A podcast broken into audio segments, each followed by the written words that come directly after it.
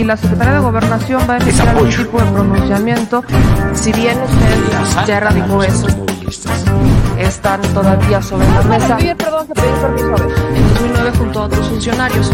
Eh, preguntarle, porque aquí... somos simplemente administradores de los dineros del pueblo.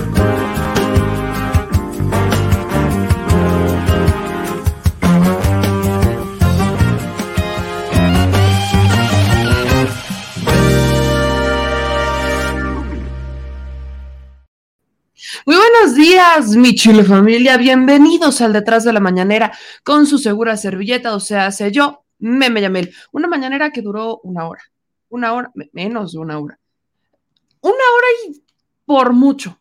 Pero en esta mañanera el presidente habló sobre fertilizantes, habló sobre Melejón, habló también sobre este, la leche en polvo, ahí hay un tema con la leche en polvo, porque productores mexicanos van a, dicen sentirse desplazados, ellos ya habían llegado a un acuerdo, pero el presidente dijo, es que no somos autosuficientes aunque vamos a seguirles comprando todo, hay precios de garantía para los productores mexicanos, no somos autosuficientes en la leche en polvo y por eso se le va a comprar a Estados Unidos, parte de los acuerdos a los que llegó con Biden esta en esta pasada visita a Washington.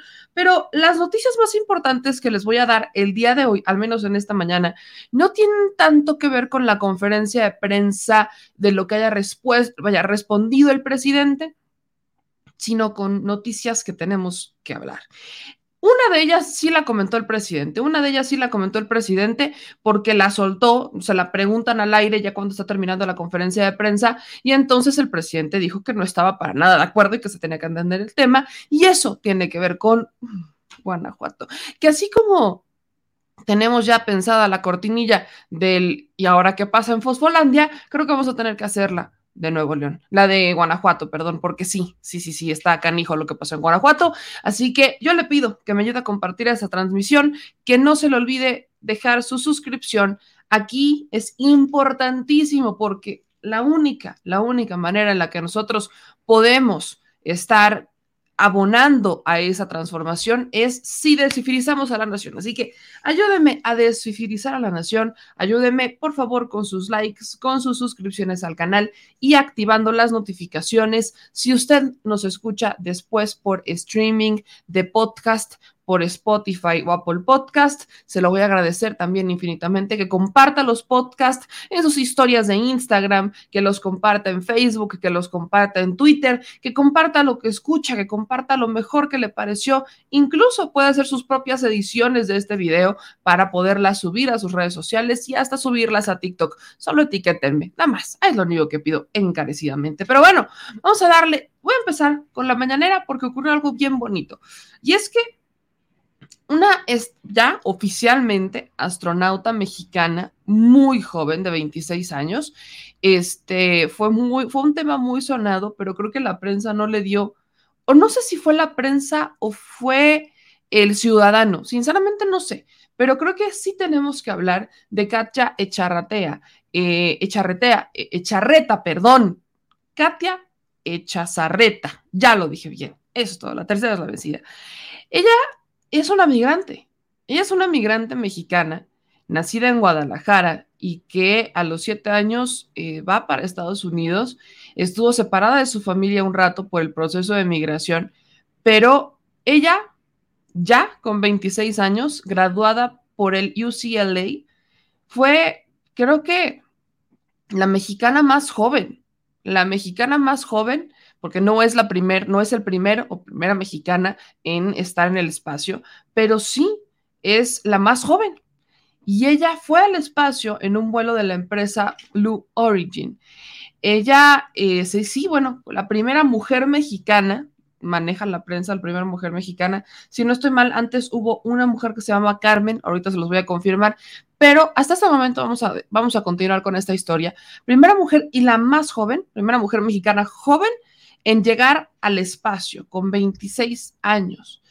Ella fue parte de la quinta misión tripulada de la compañía espacial del multimillonario Jeff Bezos en el vigésimo primer vuelo de la nave New Shepard. Aunque la fecha exacta estuvo en duda, al menos en un momento, y que si estaba, que si no estaba listo, vaya, el hecho es que se logró. Y ella que, este, que estudió, cuando está completando su maestría en ciencias en ingeniería eléctrica e información en la Universidad John Hopkins, es una mujer muy talentosa, muy joven, que trabajó como ingeniera eléctrica en cinco misiones de la NASA, incluida la Perseverance Rover y Europa Clipper, y actualmente también es coanfitriona de la serie de YouTube Netflix IRL y Electric Cat en el programa de la CBS Mission Unstoppable. Creo que el caso de Katia es que nos enseña que no, soñar no, no cuesta nada y que no por muy grande, por muy inalcanzable que se vea el sueño, podríamos no lograrlo. Creo que el caso de Katia es muy importante. Mujer, migrante y joven. Esta combinación usualmente en Estados Unidos o usualmente en el país al que migra no es considerada la, la, la combinación del éxito. Y ella nos está demostrando que sí, si es considerado, y es más, ¿no? Vaya, me imagino que el camino no ha de haber sido para nada fácil, pero creo que también el caso de Katia nos lleva a impulsar a nuestras niñas, a nuestras jóvenes mexicanas, a voltear a ver a las ciencias como una carrera, esta ha sido una campaña que lleva años, lleva al menos como cinco años, en donde distintas organizaciones civiles, evidentemente, porque no han sido tanto las eh, políticas o las empresariales, están buscando que las mujeres, que se abran estos campos para las mujeres en áreas como las ciencias es mucho más común ver que las mujeres terminamos en carreras como humanidades y ya en negocios, ¿no? Ya estamos entre humanidades y negocios, pero no tanto se ve en materia de ciencia. Son contadas y excepcionales. Cada vez se va abriendo más paso, cada vez vamos teniendo más ingenieras, ingenieras civiles, cada vez vamos teniendo más ingenieras mecánicas, cada vez hemos tenido, vaya, ingenieras en diseño, ¿no? Las ingenieras este, también andan por allá, pero bueno, no las vemos tanto en ciencias como físicas, en ciencias química o en ciencias como esta, para irse y literalmente terminar en el espacio. No es algo usual y es que son contadas. Por eso cuando le digo que la combinación de Katia es una combinación muy interesante, a mí me parece que tenemos que poner atención y que el caso de Katia podamos llegar a, vaya a que nuestras niñas sientan que ya no solamente pueden ser presidentas, porque ya es un hecho, pueden ser presidentas desde hace mucho, pero nuestras niñas hoy, si son chiquitas y dicen, es que yo quiero ser presidenta, es algo bastante viable, pero creo que hoy podemos decirles, espérate, también puedes irte al espacio. Eso de cuando te dicen de chiquito, ay, quiero ser astronauta, bueno, sí, sí lo pueden lograr. Sí se puede lograr, sí pueden lograr ser astronautas, sí pueden lograr irse al espacio, no quedar nada más en un sueño o en un juego de niños. Y esto creo que es algo que debemos impregnar. Se están abriendo los espacios, pero aún son muy pocos comparados con los que tienen los hombres. Y no, no es una guerra de géneros, no es una guerra de sexos, no, no, no, no, no. Esto es un tema de la apertura, es un tema de ir abriendo espacios y que el género no sea una condición. El género no debería de ser un limitante para decirte, bueno, tú solamente te puedes dedicar a estas carreras. El género no tiene absolutamente nada que ver. Así que por eso el caso de que veamos más mujeres eventualmente veamos más de, este, personas de la comunidad LGBTQ, que veamos también personas de la comunidad trans, que veamos que también pueden abrirse esos espacios, porque tu preferencia sexual o tu género no determina qué tan capaz o qué tan hábil eres para desempeñar un cargo. Así que voy a iniciar con esa buena noticia para que las demás nos pasen un poquito más suavecito. Vamos a escuchar este video. Un saludo breve de Katia Echazarreta, primera astronauta mexicana en viajar al espacio exterior. A ver si... Señor presidente Andrés Manuel López Obrador. Yo soy Katia Chazarreta y el mes pasado me convertí en la primera mujer mexicana en el espacio. Para mí fue una experiencia inolvidable. La verdad es que el planeta se ve increíblemente hermoso desde el espacio. Pero lo más bonito para mí fue que pude dedicarle este vuelo a mi país, a mi amado y hermoso México. Yo nací en Guadalajara, Jalisco toda mi familia está en México, así que están muy orgullosos y quería darle muchas gracias a usted por todo su trabajo que ha hecho y espero poder conocerlo algún día pronto. Gracias. Bueno, va a estar con nosotros, viene a, México en agosto, sí, y la vamos a recibir desde luego eh, nos da mucho gusto porque es mexicana y hija de, mexicanos migrantes, con todo el esfuerzo que significa para una mexicana salir adelante en Estados Unidos y llegar a, a destacar como ella lo ha hecho. Eh, Katia, y le mandamos pues nuestra felicitación, nuestro reconocimiento. Todos los mexicanos estoy seguro que coinciden en eso. Bueno, pues vamos a... Ahí está, ahí está, está eh, este mensaje de Katia, pero ya me acordé porque le dijo que yo andaba con la confusión de no sabía si era la primera mujer, no estaba tan segura. Bueno, si es la primera, es la primera mujer en llegar al espacio. Y yo la estaba confundiendo con Carmen Félix.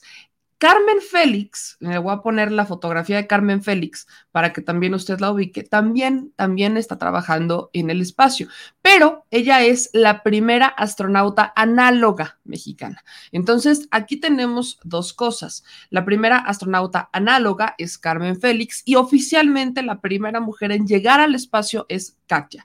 Así, así para que me entienda y para que no ande yo confundiéndole el tema, ya me, ya, ya me expliqué, ya le confirmé la información. Katia este, llegó al espacio, el presidente dice que vendrá en agosto este, a México y Carmen Félix en 2019 se convirtió en la primera, en la primera mujer este, astronauta análoga mexicana.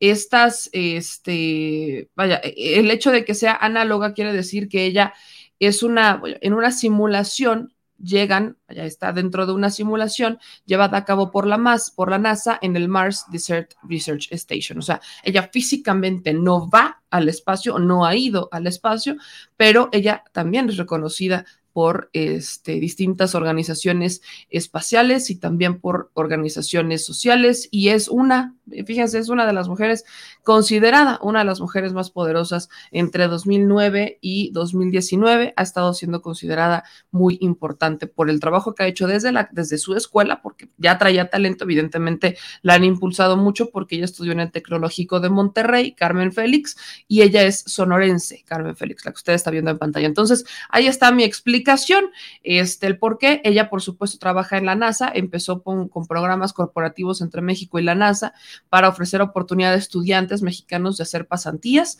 y los últimos ocho años he estado trabajando en varias misiones análogas de Marte como ingeniera.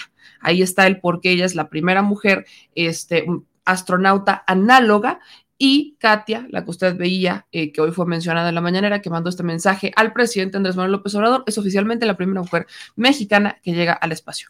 Creo que son noticias importantes, son noticias que debemos de compartir porque no, vaya, el género no debe ser ni un limitante y el género tampoco debe ser un condicionante para decir en qué, a qué nos vamos a dedicar o a qué no nos vamos a dedicar. Así que, dicho eso, ya que iniciamos con muy buenas noticias, vamos a empezar con las malas. Vamos a empezar con las malas porque no, no son buenas noticias y son noticias en las que yo digo, ay, mi gente, ¿qué tienen en la cabeza ciertos, ciertas autoridades? No, no, no, no logro de entender qué, tienen en, en, la cabeza. Al final de la mañanera le preguntan al presidente ya en, en estas preguntas de presidente, presidente, eh, sobre un caso de Guanajuato. Yo no sé si ustedes lo alcanzaron a escuchar bien, pero le preguntan sobre los policías que armaron estudiantes en Guanajuato. Y es que lamentablemente nos topamos con esta noticia. Nos topamos con esta noticia. Vea usted esta imagen. Bienvenidos a México. Bienvenidos a México, lugar en el que nuestras policías, en vez de hacer su chamba, deciden ir a armar a estudiantes en Guanajuato. Ahí nada más. Ahí nada más. Vea ustedes. Ahí nada más. ¿Para qué? ¿Para qué? ¿Para qué no? Policías de la de Purísima del Rincón prestaron sus armas a estudiantes de secundaria durante una plática contra las adicciones. Les fueron a hablar de adicciones y terminaron prestándoles las armas. Les prestaron una pistola y un fusil de asalto a estudiantes de una secundaria técnica. Muy bien, muy bien. Supuestamente esta era una, eh, era una charla de prevención de adicciones del programa Planet Youth, que el gobierno del estado presume como importado de Islandia para combatir el consumo de drogas entre niños y jóvenes de Guanajuato. Oiga usted, Oiga usted nomás eso.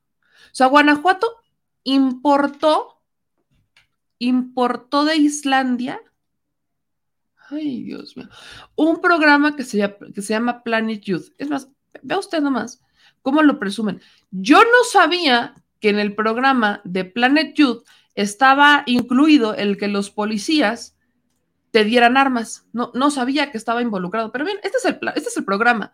Planet Youth Guanajuato, programa enfocado en la prevención de las adicciones basado en políticas públicas por un Guanajuato libre de adicciones. Ok, libre de adicciones, pero vamos a darles armas.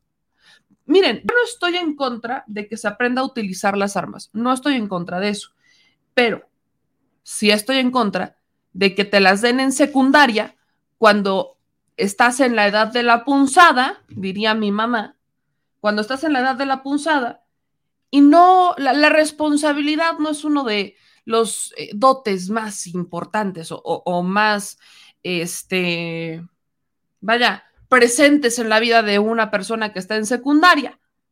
Justamente esa edad es cuando uno se deja a veces influenciar más por los amigos, es cuando uno, por supuesto que está más en riesgo de caer en adicciones porque quiere encajar, Estamos buscando un lugar dentro de sociedad. Usted acuérdese, vamos, regresen en el tiempo cada uno de ustedes. Regresen a cuando estaban en secundaria. Regresen a cuando estaban en secundaria. ¿La regábamos o no la regábamos? ¿Sí o no? Seamos netas. ¿Cuántos iban de pinta en secundaria?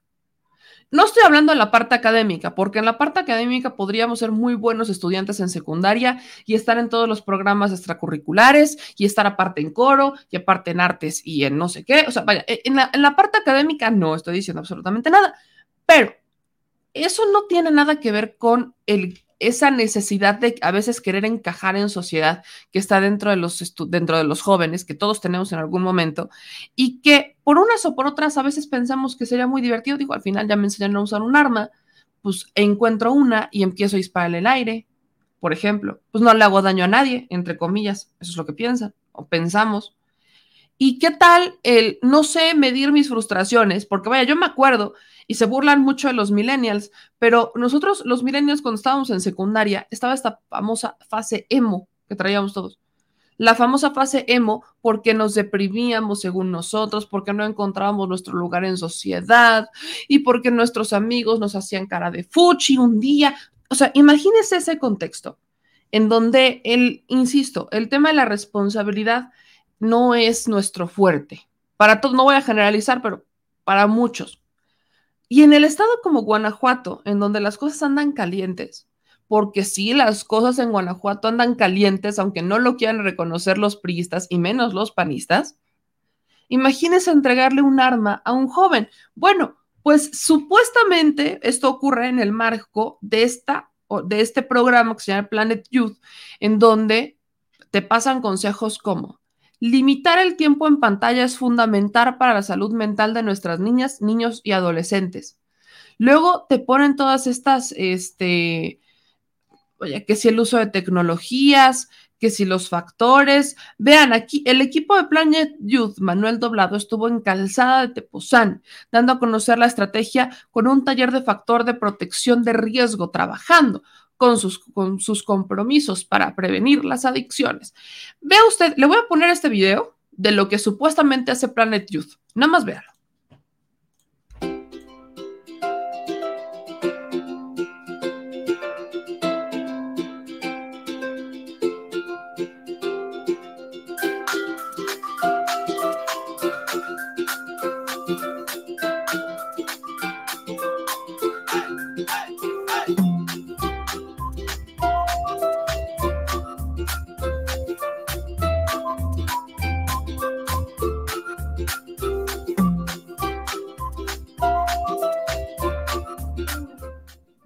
No, pues chido. No, pues guau. O sea, pues guau, ahora que sí que les digo, no, pues guau. No, se la rifaron, ¿eh? Rifados andan estos. Lo peor del caso, lo peor del caso es que eso, como usted se pudo dar cuenta en las imágenes que le puse, se las vuelvo a poner. Vea usted. ¿Qué tiene que ver eso? O sea, voy a partir porque hay otro tema, ¿eh? Pero voy a partir con esto. O sea, ¿qué tiene, ¿Por qué les tenían que dar armas? No logro entender por qué les tenían que dar armas. Simplemente no entra dentro de mi, este, de, mi lógica, ¿no? No entra. Pero miren, el gobierno de Purísima del Rincón, que encabeza el alcalde Roberto García Urbano, imparte esta plática sobre, sobre, prevención, en donde le digo, importaron, importaron a este eh, este programa. Ya voy a hablar, pero bueno, a ver. Eh, importan el programa de, este, de otro país y dice Roberto Urbano, Roberto García Urbano, que es el que encabeza este, el gobierno de Purísima del Rincón, pues que estas eran solamente pláticas sobre la prevención del uso de drogas.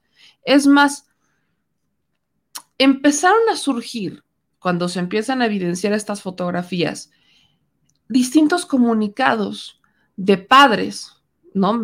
Palabras de los padres de estos jóvenes y de organizaciones de la sociedad civil, en donde mencionan que no es adecuado que menores de edad manipulen armas de fuego, y esto lo, lo manifestó Vicente Esqueda, en donde dice la manipulación de armas de fuego representa un riesgo. No sabemos si esas armas estaban descargadas, eran armas que no servían o eran de utilería. No se tiene ni la más mínima y remota idea de qué es, de, qué tipo de armas eran. No se sabe, no, vaya, no, no se tenía lógica, no se tenía idea. Y Vicente Esqueda es el procurador de los derechos humanos en el estado de Guanajuato. ¿No? Es el ombudsman de Guanajuato. Entonces, Vicente Esqueda, que trabaja con derechos humanos, es el que se queja, es el primero que sale a quejarse porque dice de dónde sacaron la brillante idea de darles las armas. También aseguró que se tiene que hacer una investigación para que la sociedad tenga claro qué fue lo que pasó. No se tendrían elementos, él ya se quedó hasta ahí, dijo que no tiene elementos para hablar más, pero que la neta no estuvo bien.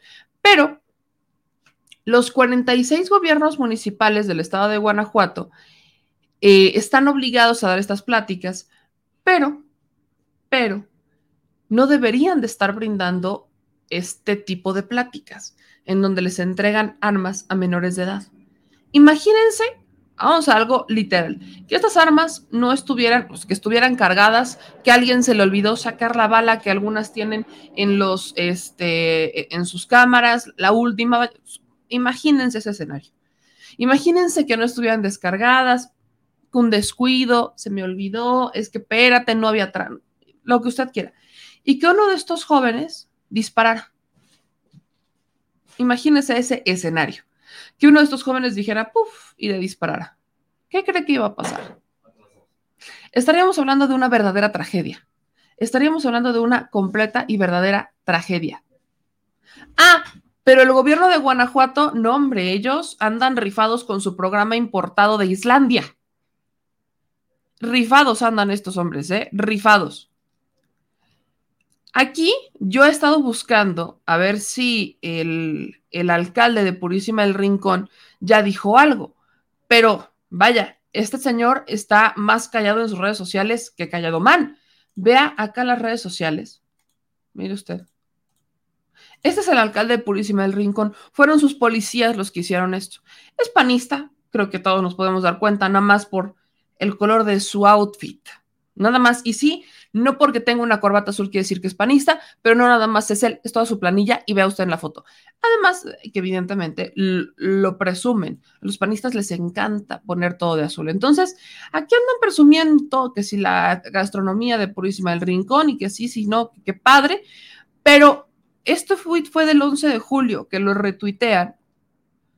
Y de ello fuera, del 14 de junio, que lo invitaron a la TV4 de Guanajuato, o luego del 28 de mayo que retuite algo de Purísima del Rincón, este señor no ha mencionado absolutamente nada, absolutamente nada sobre esta, este incidente, porque podemos dejarlo al menos hasta ahí, este incidente en donde se quedaron pues con un muy mal sabor de nos vayan, nos quedamos con un muy mal sabor de boca porque yo, insisto, no logro entender ni más mínimo, no, lo logro entender cómo es que pasan de dar pláticas de un programa importado de Islandia y terminan poniéndole armas a los jóvenes. Esto, como le digo, fue condenado por el presidente en la mañanera. El presidente simplemente dijo que no estaba de acuerdo con eso. Lo dijo al final. No entiendo cuál es el objetivo de estas tonterías que hace el gobierno de Guanajuato, sobre todo, son panistas. Y mire, ellos constantemente dicen que son mejores, ¿no? Para los temas de seguridad. Es más, veía cómo hace unos días la diputada del PRI eh, que dijo, soy pluri, soy pluri, todos nos acordamos de ella. Esa diputada del PRI, es más, se lo voy a poner, ponía en sus redes sociales, se quejaba de la violencia en Guanajuato, pero ella se la achacaba al gobierno federal se la achacaba al gobierno federal y yo decía, a ver, espérate, aquí está, vea nada más lo que, vea usted, vea usted esto. Dice Paloma Sánchez, en Guanajuato ejecutan a seis personas en una fiesta infantil. La violencia en México está llegando a niveles nunca antes vistos, al grado de que las masacres son cada vez más comunes en nuestro país. Los abrazos no están funcionando. Muy bien. Y después dice, este, que responsabiliza a quién. Cuando habla de los abrazos no están funcionando, a mí me queda perfectamente claro que está hablando sobre el caso del presidente Andrés Manuel López Obrador. Pero que yo sepa, corríjanme si me equivoco, porque quizás me pueda yo equivocar, que, pues, para empezar, los homicidios son delitos del fuero común. Y estos deberían de ser deberían de ser investigados y son responsabilidad del gobierno del estado. ¿No? Digo, ahí nomás. Entonces, ¿por qué no critica al gobierno del PAN? ¿Por qué no critica al gobierno del PAN? ¿Por qué no, vaya, ya no voy a decir ni siquiera autocrítica, ¿eh? No, esto ya no es autocrítica. Esto es querer tapar el sol con un dedo. ¿Por qué no tienen claridad de la responsabilidad de a quién le toque? ¿Y por qué solamente tienen la intención de golpetear a uno? Digo, si la estrategia de seguridad no funciona en Guanajuato, también es responsabilidad del gobierno del estado y también es responsabilidad del gobierno municipal, que está más preocupado por darle armas a los jóvenes que hasta pareciera que están siguiendo la eh, brillante idea, por no decir, y esto es sarcasmo, que tuvo Alejandro Moreno Cárdenas. Perdón. El señor quiere armar a las familias para que se defiendan. Se han quejado años de las autodefensas. Años se han quejado las autodefensas y así es como han iniciado las autodefensas, tomando las armas para defenderse porque las autoridades no pueden. Esa es la premisa de una autodefensa. Entonces, ahora si quieren que esto lo hagan este, los, los ciudadanos, que nos armemos para defendernos porque no están de acuerdo con una estrategia de seguridad en donde ni siquiera la de ellos está funcionando. Eso es a lo que quiero llegar. Ni siquiera la estrategia de seguridad que ellos han propuesto está funcionando. Pero todo es responsabilidad de uno cuando la responsabilidad es compartida y yo no veo que digan absolutamente, no veo que digan nada, nada sobre la responsabilidad de los gobiernos estatales. Nada. Pero bueno. Ahora, la otra cosa que yo considero inaceptable, y discúlpenme ustedes, es que, y a mí yo, sí quisiera que alguien me explicara, ¿no? ¿Cuál es la, no sé, cuál es la, la maravilla que tiene Planet Youth. ¿Cuál es la diferencia de Planet Youth? ¿O por qué no se pudo, este, no, sé, por qué no se pudo hacer una en México? ¿Por qué se tuvo que importar este programa? No, insisto, esta parte no me queda clara. No me queda clara. Porque están importando un programa, y esto lo han hecho muchas veces. Se lo voy a poner con ejemplo con lo que hacían con el Real Madrid. En gobiernos desde Fox, no desde Cedillo, creo, era desde Cedillo, pero esto fue desde Cedillo, pero con Fox y Calderón y evidentemente con Peña, llegó a ser una práctica muy usual. ¿Qué es lo que pasaba? Y déjeme tomar tantita agua porque hace sed, Pérez.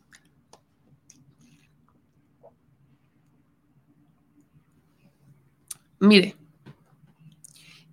hace años se les ocurrió una brillante idea a nuestros gobiernos que era la de, a modo de estrategia para prevenir las adicciones y fomentar el deporte, nuestras autoridades mexicanas le pagaban al Real Madrid, al dueño del Real Madrid, para que aquí en México ayudara a instalar algunas canchas de fútbol y a darles uniformes a los jóvenes para que pudieran jugar fútbol. Ese acuerdo era el acuerdo fantasma o era el acuerdo pantalla de la presencia del Real Madrid en México. Porque lo que había en trasfondo es que al dueño del Real Madrid le entregaban contratos multimillonarios para construcción. Además de que hubo una negociación con el tema del chicharito. ¿no? En pro de que México brillara en el mundo, teníamos que importar o hacer ahí una, llevar al chicharito, para que se llevan al chicharito a México, digo, que se llevan al chicharito al Real Madrid, a los mexicanos nos costó millones del erario porque eso significó contratos. Es decir, para que el dueño del Real Madrid aceptara al chicharito, México le tuvo que dar contratos en materia de construcción al dueño del Real Madrid. Y fueron millones, pero esto último del chicharito y demás ocurre dentro de la administración de Peña Nieto.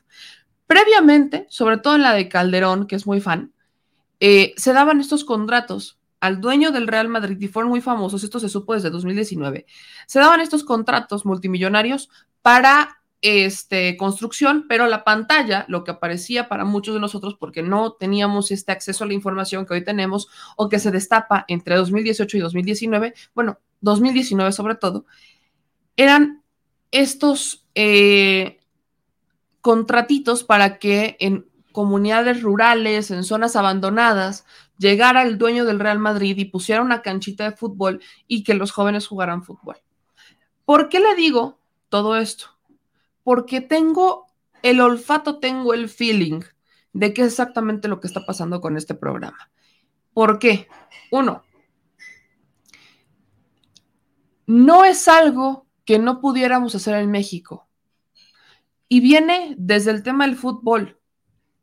¿Usted cree, siendo honestos, que México no tiene la capacidad para poner una cancha, pintarla, comprar las porterías, los balones de fútbol y, poner los uniformes para que los jóvenes tengan un deporte en vez de irse a drogar? ¿Es algo nuevo para nosotros? Al menos para mí no. Todos, vaya, me he topado con N cantidad de políticos que van a reuniones a entregar exactamente eso. Pero aquí en México el gobierno federal le entregaba millones de dólares al dueño del Real Madrid para hacer eso. Es de estos, es de estos famosos desvíos que salen pues bastante este, escondiditos, ¿no? Bastante, bastante escondiditos, porque el dueño del Real Madrid, mira, le voy a buscar la, la nota para, porque luego no me creen. Este, Luego no me creen con lo del gobierno. Mira, ahí les va. Son casos de corrupción que sobre todo estuvieron entre y viene, y viene, con la, viene unido con la siguiente nota. Son casos de corrupción que vienen desde Felipe Calderón y que con Enrique Peña Nieto tomaron otro aire. Esto de andar importando programas de Estados Unidos, de Europa, de Islandia, de no sé dónde, para el combate a las adicciones, es de lo más burdo, y se lo digo con todo, con todo respeto, porque esconden otra cosa. Por eso le estoy poniendo el ejemplo del caso del Real Madrid. Mire, 2019, Felipe Calderón. Funcionarios de Felipe Calderón, y me encanta cómo animal político siempre le cambia como un poquito el sentido a esto, como si no hubiera sido esto autorizado por Calderón. Pero bueno, funcionarios de Calderón dieron contratos a presidente del Real Madrid a cambio de viajes. Audios filtrados sobre Florentino Pérez Rodríguez revelan que el empresario supuestamente se vio beneficiado por funcionarios en el sexenio del expresidente Calderón con contratos en México a cambio de beneficios para ver al Real Madrid. Aquí, Florentino Pérez es el principal accionista de la empresa Actividades de Construcción y Servicios, SA, ACS. Esta empresa se ha visto beneficiada en varias administraciones, en varias administraciones. Y lo que ellos decían, el argumento es que ellos tenían un programa de combate a las adicciones poniendo canchitas de fútbol y los uniformes en comunidades bastante alejadas. Qué chingonería, qué chingona idea. Se quebraron la cabeza seguramente al, resolver esta eh, lógica y es un programa tan, vaya, tan necesario para el país que nosotros no lo pudimos haber desarrollado solos. Vaya, ¿cómo se nos ocurre a los mexicanos imaginarnos jugar fútbol? Cuando los mexicanos, y sobre todo en América Latina, esto, esto es mundial y sobre todo en comunidades rurales. En todos lados. Vaya, el fútbol llegó a tal grado en que no necesitamos que nos vengan a decir cómo jugarlo. Pónganos no un balón, una botella, una lata. Y así estamos jugando fútbol. Así lo estamos jugando. Pero en las administraciones pasadas, pues es que era el Real Madrid, ¿no? Era el Real Madrid, entonces imagínese cómo de que no. Pero en la administración de Peña se convirtió en algo todavía peor porque Florentino Pérez fue o está ligado a los casos de corrupción de los Oya. Florentino Pérez. El presidente del Real Madrid en tiempos de Peña, o sea, en tiempos de Calderón, estaba la misma dinámica, contratos, corrupción, les entregaba boletitos para ir a ver al Real Madrid y además ponía sus canchitas para combatir las adicciones. Y en la de Peña, exactamente la misma dinámica, solamente que le sumamos, le sumamos el caso agronitrogenados. Distintas investigaciones, una del portal Código Magenta, señalan que hubo una reunión entre Florentino Pérez y Enrique Peña Nieto en 2013 para tratar el tema de la rehabilitación de agronitrogenados mediante un contrato de 485 millones de dólares. Y ahí es cuando charlaron acerca de la transferencia del Chicharito Hernández, para que vean que sí me acuerdo, para que vean que sí me acuerdo. Y esto, nosotros nos enteramos de esto en 2020.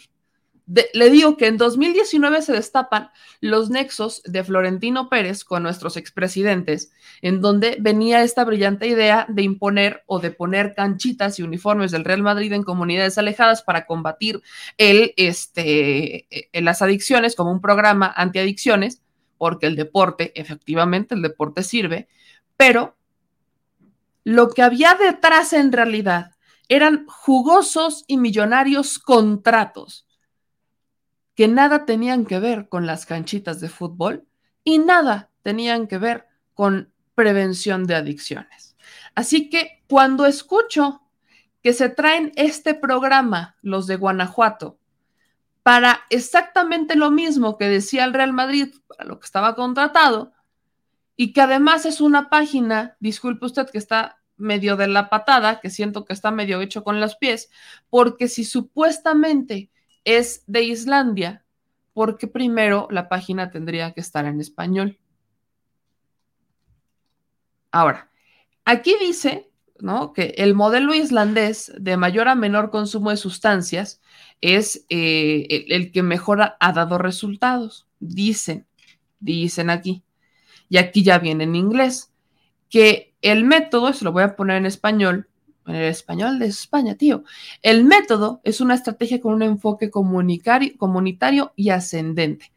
Según este programa contratado por el gobierno de Guanajuato, tienen 90 años, ¿no? Los científicos sociales islandeses del Centro Islandés de Investigación y Análisis, Análisis, Social, junto con legisladores y médicos que han unido fuerzas en un intento por comprender mejor los factores sociales que influyen en el consumo de drogas entre los adolescentes y por encontrar posibles estrategias de prevención.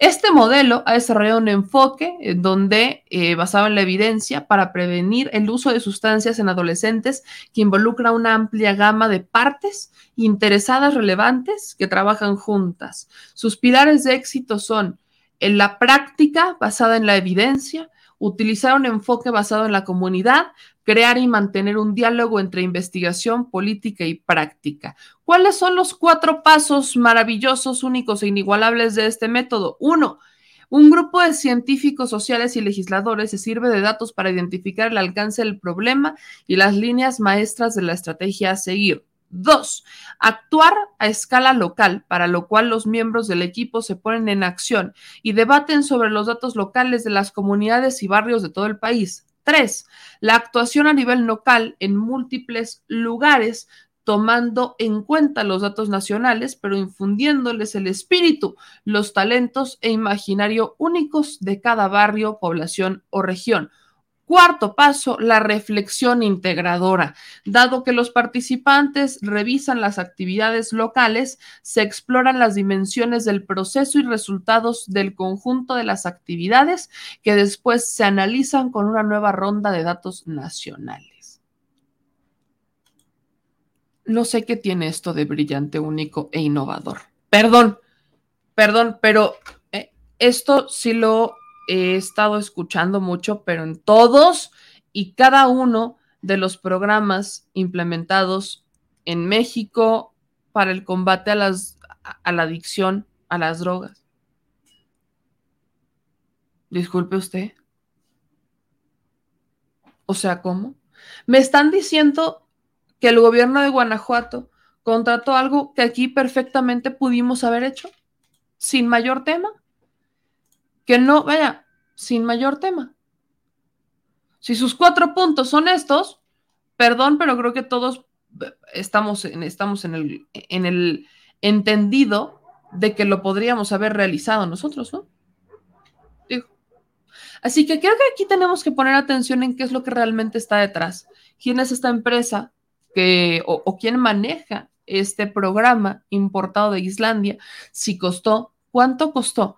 Porque tomando en cuenta lo que ya sabemos de un programa similar, pero aplicado al deporte y con el Real Madrid, pues entonces creo que sí tenemos materia, creo que sí tenemos materia para dudar mucho de los grandes programas importados de Europa que sirven muchísimo, pero que esconden jugosos jugosos contratos, como el caso de Florentino Pérez. Pero todo esto sale porque fue en este programa, en este programa, en este método, en donde los policías le deciden entregar armas a los estudiantes. Yo no sé en qué parte de este programa, no, no sé en qué parte de este programa, en, en, qué parte de este método de cuatro pasos dice que las policías deben de entregarle armas a los jóvenes. No, no, no sé, no sé, tengo duda. Tengo mucha duda porque no, no sé, no sé esto, oiga. El modelo islandés nace en el 98 y es un programa de prevención de drogas que obtuvo, vaya, que obtuvo un impactante descenso en el consumo de alcohol, cannabis y tabaco entre los adolescentes islandeses. Quiero pensar entonces que las condiciones de los jóvenes mexicanos son las mismas a las de los jóvenes islandeses, ¿no? Quiero pensar que lo que lleva a los jóvenes o lo que llevó a los jóvenes islandeses a drogarse también lleva a los mexicanos a drogarse. Quiero pensar. Un modelo de prevención de drogas porque sus cuatro puntos los pudimos haber implementado nosotros en una mesa de trabajo. No, no se necesita mucha genialidad, es pura palabrería, pero ese método de cuatro pasos se aplica aquí en México, lo, aplicas conforme a las necesidades de la región y entonces lo aplico. Vaya, veamos cómo funciona. Pero es que nadie, nadie está entendiendo eso. Por eso insisto en que detrás de esto hay algo que a mí no me, no me suena. Siento que hay algo de corrupción detrás de este programa Planet Youth, así que estén pendientes porque ya me, ya me metí, tengo la curiosidad de saber quién lo maneja, tengo la curiosidad de saber qué es lo que está pasando detrás de este programa, en donde los policías decidieron que era una brillante y estupenda idea que los jóvenes este, fueran armados, ¿no? Y aquí está la imagen, se la vuelvo a compartir para que no te... Aquí, y por favor, pendientes a toda mi gente bonita que, vende, que está en, en, en, Guanajuato, porque esto es lo que pasó dentro de esta plática del Planet Youth. Y yo no vi a nadie ni escandalizado ni preocupado ¿eh? por lo que pasó. Ni, no había los panistas preocupados por esto. No los vi. No lo vi. Simplemente no lo vi. O sea, ahí hay un, un policía dándole como indicaciones. Vea usted la foto. Un policía como que le está dando indicaciones a esta joven de cómo utilizar el arma. Vea nada más esto. Vea nomás. O sea, insisto, no, no sé cómo, no sé cómo se les, no sé cómo se lo logran vender a la gente, oigan. Pero sean peras o sean manzanas, esto ha indignado a todos menos a los panistas, ¿eh? A todos menos a los panistas. No. Lo único que sí existió, porque sí tengo que ser justa en cuanto a esto, es que eh, Benjamín Alejandro Vargas sí como que creo que sí presentó una indignación. Benjamín Alejandro Vargas es el director de Seguridad Pública Municipal en donde admitió lo sucedido, donde sí admitió como que la, habían regado. Déjeme, se lo voy a buscar porque es que sí está, está de la patada. Esto, esto amigos, creo que no lo podemos tolerar. Este tipo de imágenes no deberíamos estarlas viendo en este país, en un país que de por sí las cosas andan, andan complicadas, oigan, las cosas están complicadas en, México y que entonces voltemos a ver un, un municipio como este de Guanajuato, en donde nos están diciendo que ellos eh, vayan, van a contratar este programa para darle a los jóvenes información sobre cómo prevenirse. Perdón, perdone usted. No, no, no estoy, híjole, no, no me termina de cuadrar, no me termina de cuadrar lo que estoy viendo en Guanajuato. Y me da mucha tristeza, me da mucha tristeza porque la gente de Guanajuato es bien linda, es bien, bien bonita y lamentablemente el hecho de que se hayan eh, ligado, ¿no? Este, a este tipo de personajes, el hecho de que hayan estado, pues, ahí, vaya, no sé, no sé qué más decir no sé qué más decir al respecto. Estoy indignada con estas imágenes y más la indignación, es mucho más la, indignación que, este, que tenemos, porque no hay una lógica en su actuar, no hay una lógica en el actuar de estas personas. Imagínese que algo hubiera pasado. Ay, nomás imagínese que algo hubiera pasado. Y aquí estoy buscando un supuesto video que compartió este eh, secretario de Seguridad Pública de Purísima del Rincón. Aquí está, miren. Aquí se lo voy a poner. Ya lo encontré. Sobre este tema, el secretario de Seguridad Pública Municipal subió un video y dijo esto. Servidor Benjamín Vargas, director de Seguridad Pública, Tránsito Transporte de Purísima del Rincón. Referente a los hechos que se han estado por ahí publicando y que se han hecho de conocimiento referente a la intervención de personal de seguridad pública en instancias educativas con el manejo de armas. La Dirección de Seguridad Pública el día de hoy tuvo conocimiento de los hechos.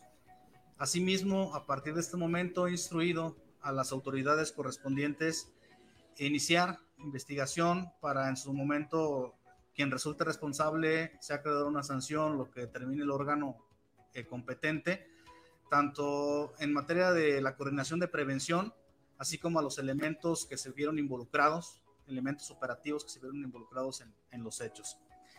Eh, reitero la autorización en su momento se realizó para que prevención interviniera en, en diferentes escuelas con la actividad de un rally de emergencias, en donde se haría extensivo a la población estudiantil eh, las actividades que realizan bomberos, protección civil, Comisión Nacional de Emergencias, la Dirección de Seguridad Pública, Tránsito y Transporte, entre otras autoridades. En ningún momento se autorizó o se autorizaría la intervención de, armas de fuego con la población estudiantil. Entonces, por ello que soy enfático en que no se pueden tolerar este tipo de acciones.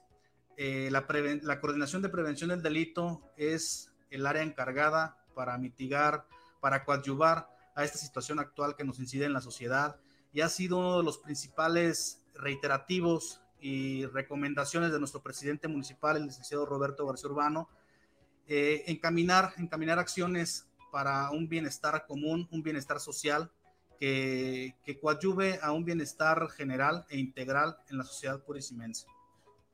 Reitero, la Dirección de Seguridad Pública, así como la Administración 2021-2024, no tolerará este tipo de situaciones y estaremos pendientes a los resultados de las investigaciones de las autoridades correspondientes, así como de los órganos colegiados encargados del actuar del servidor público.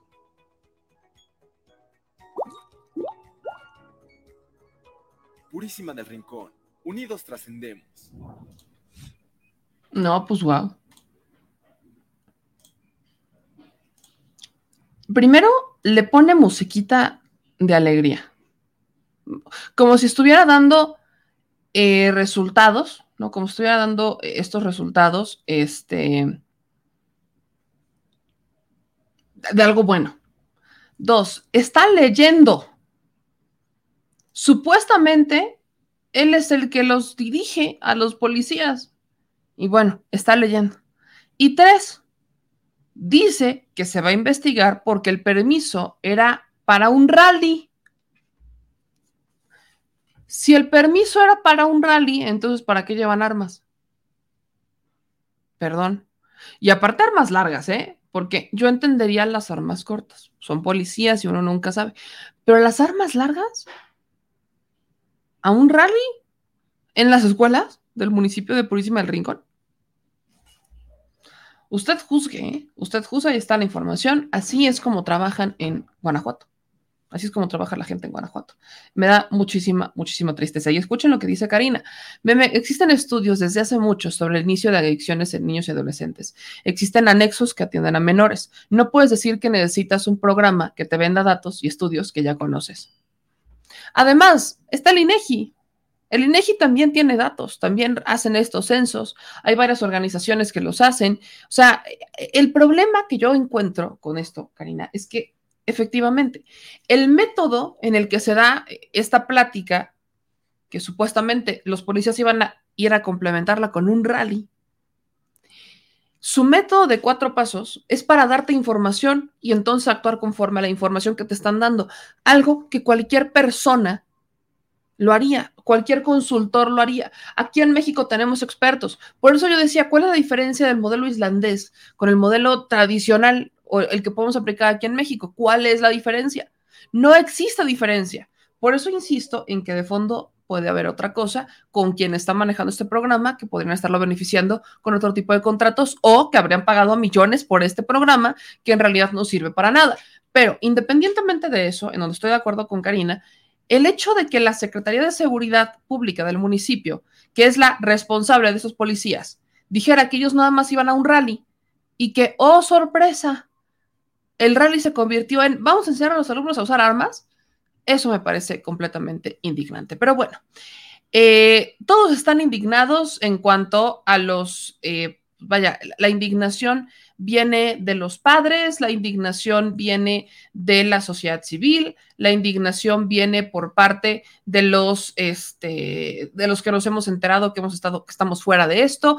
La indignación viene de estos sectores, porque evidentemente ni el gobernador, ni el presidente municipal, ni los políticos panistas, ni mucho menos los periodistas se van a indignar por una política en la que ellos lo que justamente están buscando es eh, armar al pueblo crear una destabilización, porque eso es lo que ya a mí me están dando a entender con sus políticas, con sus propuestas, que lo que quieren es una desestabilización a este gobierno que eh, ocurra desde los gobiernos estatales y municipales para achacarle toda la responsabilidad federal cuando ellos son los verdaderos responsables. Pero bueno, dicho esto, esto, insisto, se lo preguntaron al presidente, el presidente se enteró y el presidente dijo que no estaba de acuerdo con el que hayan armado a los jóvenes, algo de lo que nos enteramos el día de ayer.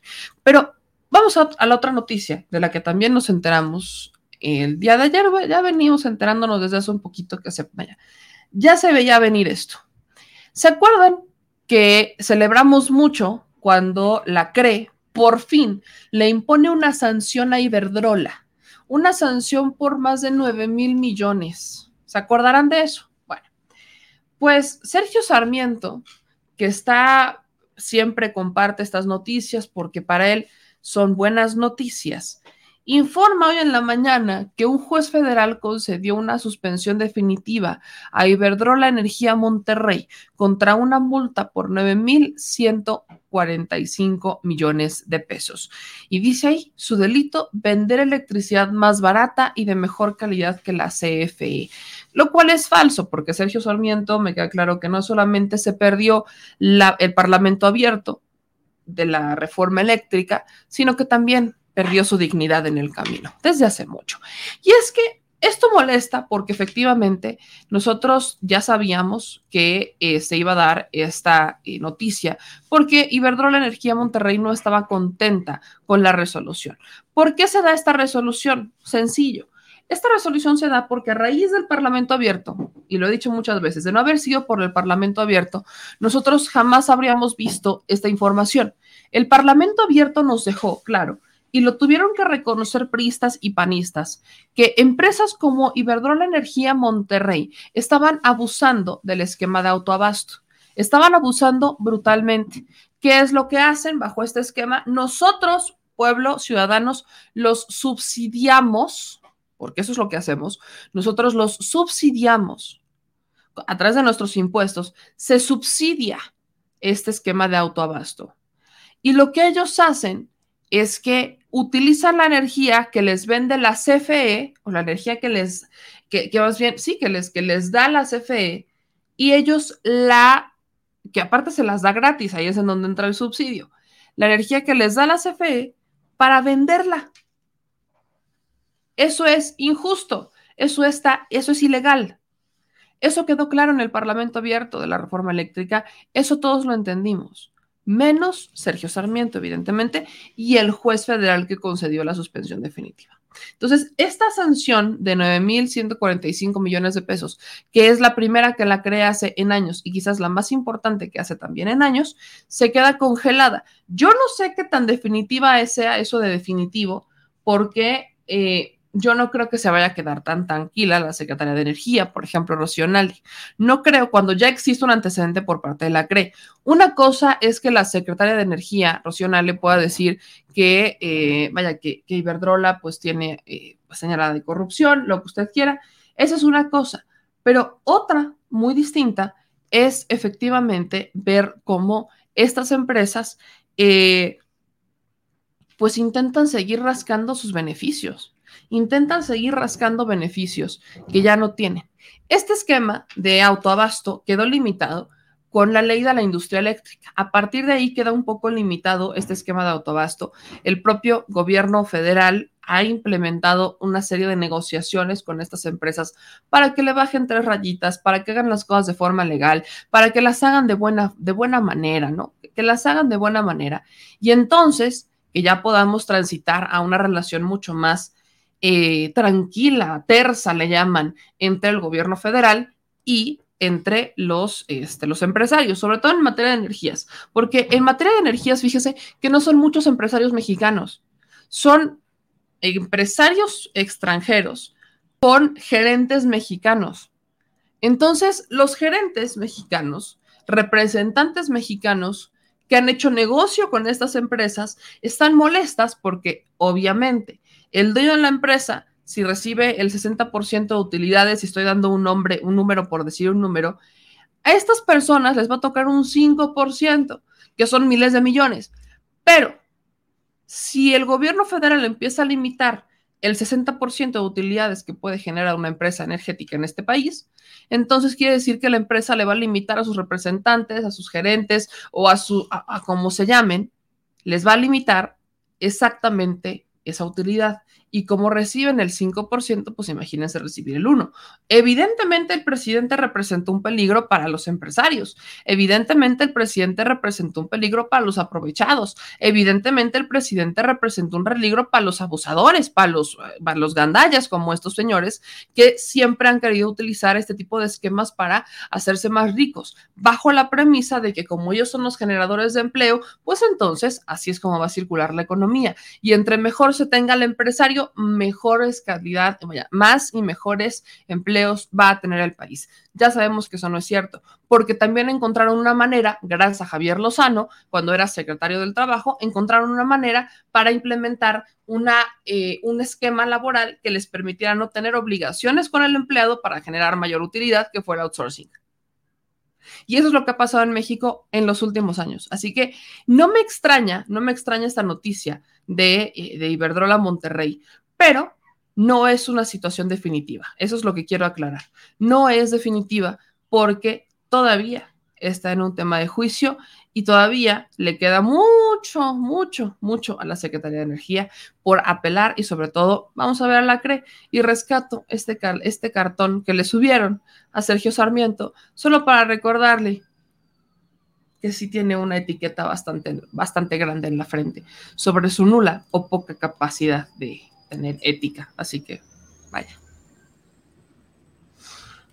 Otra noticia otra noticia que eh, es importante tiene que ver, sí, con la mañanera. Fíjese que en la conferencia de prensa, el presidente Andrés Manuel López Obrador habló de eh, un amigo al que quiere mucho, que es Jean-Luc Mélenchon. Jean-Luc Mélenchon fue, bueno, es el líder de la izquierda en, Francia, ¿no? Aunque ya no está oficialmente dentro del de, eh, partido izquierda y demás, es el líder de las izquierdas, es a quien identifican eh, como la izquierda de Francia. Recordamos que el presidente Andrés Manuel López Obrador, eh, cuando fue la campaña, ¿no? las elecciones en Francia, celebraba, ¿no? que decía, es que son los jóvenes quienes están volteando a ver a Jean-Luc Mélenchon, que sí no le alcanzaron los votos, pero hay que perseverar, o sea, esto es un tema de picar piedra picar piedra, picar piedra, picar piedra. Entonces, el líder de la izquierda francesa eh, que se reunió el día de ayer con el presidente Andrés Manuel López Obrador, también se reunió, se reunió con eh, miembros de la prensa, también ha estado teniendo varias reuniones, va a estar teniendo varias reuniones, y quiero compartirles lo que dijo el líder de la izquierda francesa, Jean-Luc Mélenchon, en donde estuvo nuestra querida Alina Duarte, porque el presidente lo retomó hoy en la conferencia de prensa, así que bueno, vamos a cerrar también con una noticia un poco más amable de las menos estas últimas dos que le mencioné, que para mí son bastante indignantes. Así que les comparto estos videos que subió mi querida Alina a sus redes sociales para que usted las vea. Suban el volumen, acuérdese que son los videos así tal cual de origen, así que suban el volumen y vamos a escuchar.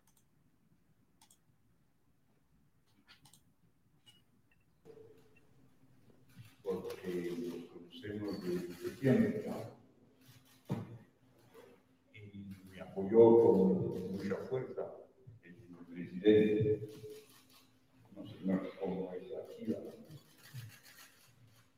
Entonces, el primer momento del encuentro fue un de por qué no soy electo y por qué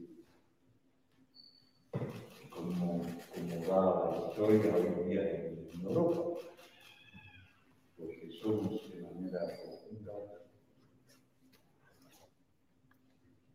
muy, hay mucha energía de lo que va a ser el desarrollo de la historia del día, con la inflación, con la crisis petróleo, con la guerra de Ucrania.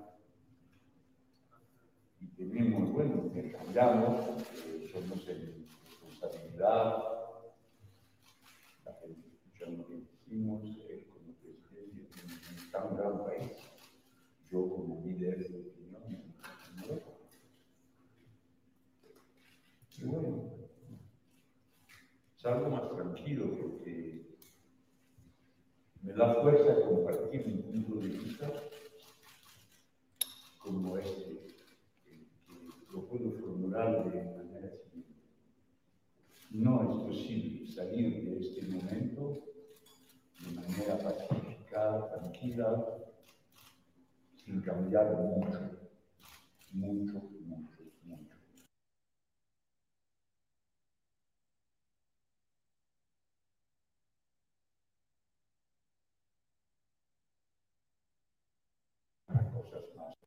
otra parte, bueno, otra parte fui para cosas más. El tema de la inmigración para ustedes, nosotros también en Francia es un tema, bueno, yo comparto la manera racional, tranquila del presidente mexicano para tratar de su punto de vista es muy útil, porque lo formula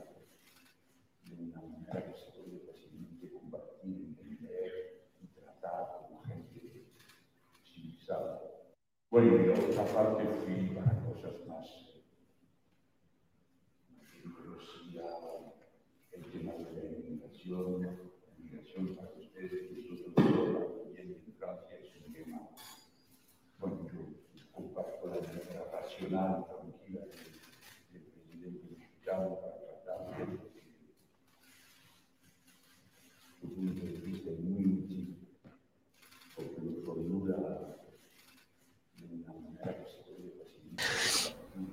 Pensé que se iba a escuchar mejor, pero no se escucha tan bien. Primero porque Jean-Luc trae el micrófono acá, ¿no? Partamos porque el otro ya está aquí abajo y es, es, algo muy usual, es algo muy usual a veces en los políticos, que en vez de que traigan el micrófono a la altura en donde se les pueda escuchar, porque habla muy bien español Jean-Luc Mélenchon, este, trae el micrófono aquí abajo, entonces cada que mueve las manos, mueve el micrófono, entonces se le escucha muy intermitente. Pensé, pensé que se iba a escuchar mejor, pero miren, para eso están nuestros resúmenes con Alina, en donde justamente dice aquí, eh, y cito, voy a ir citando lo que dijo en el primer video, dice ella luego Lechón que es algo, salió más tranquilo porque le dio fuerza para compartir un punto de vista como este. No es posible salir de un momento como este de forma pacífica, tranquila, sin cambiar mucho, mucho, hablando de las elecciones. Dijo haber abordado los paralelismos en los procesos migratorios en Europa y América Latina y coincidir en las estrategias de López Obrador. Y aquí, de hecho, dice mi querida Lina, lo sé, el audio es malísimo. Eh, luego dice aquí, a mis ojos, López Obrador tiene un liderazgo natural porque es más experimentado y el que tiene el punto de vista y la estrategia más equilibrada en la relación con los norteamericanos, que es el problema central que tiene toda América Latina. Esta parte final creo que es la más importante de esto que dice Yalum Melechón, porque efectivamente Estados Unidos se ha vendido como nuestro gran salvador y no es cierto. Estados Unidos, lejos de ser nuestro héroe, es el que ha generado varios problemas. Aquí en México, pues el ejemplo práctico o más cercano que tenemos fue la iniciativa Mérida y eventualmente está este, el Rápidos y Furiosos, Rápidos y Furiosos, Rápidos y bien armados. Ese es el problema. Es el problema que yo identifico. Entonces, lamentablemente, el PAN jamás va a reconocer sus errores, pero el hecho de que en otros países, líderes de otros países, coincidan con la visión que tiene Andrés Manuel López Obrador, a mí me da a entender que estamos viendo un mundo, ya dejen usted América Latina, un mundo entero que está empezando a cambiar de perspectivas. Europa, que es el punto de referencia para muchos políticos mexicanos, está volteando a ver a las izquierdas de alguna manera no como tal, votando por ellas ahorita, pero sí está empezando a votar a saber cómo decir, espérate, creo que no todo lo que me han vendido los últimos años es cierto. Creo que sí tenemos que voltear a ver hacia otro lado, creo que sí tenemos que empezar a, ver el escenario de otra manera porque no me está gustando lo que estoy viendo en este momento de las políticas que están compartiendo los líderes que actualmente tienen. Y el hecho de que sean los jóvenes quienes hayan volteado a ver a Jan Operation para votar por él, aunque no fue suficiente, creo que nos está dando a entender que las nuevas generaciones están viendo cómo los escenarios no son los mismos que ellos han estado pensando, que los escenarios están cambiando y que la vieja política se está yendo. Eso para mí es trascendental.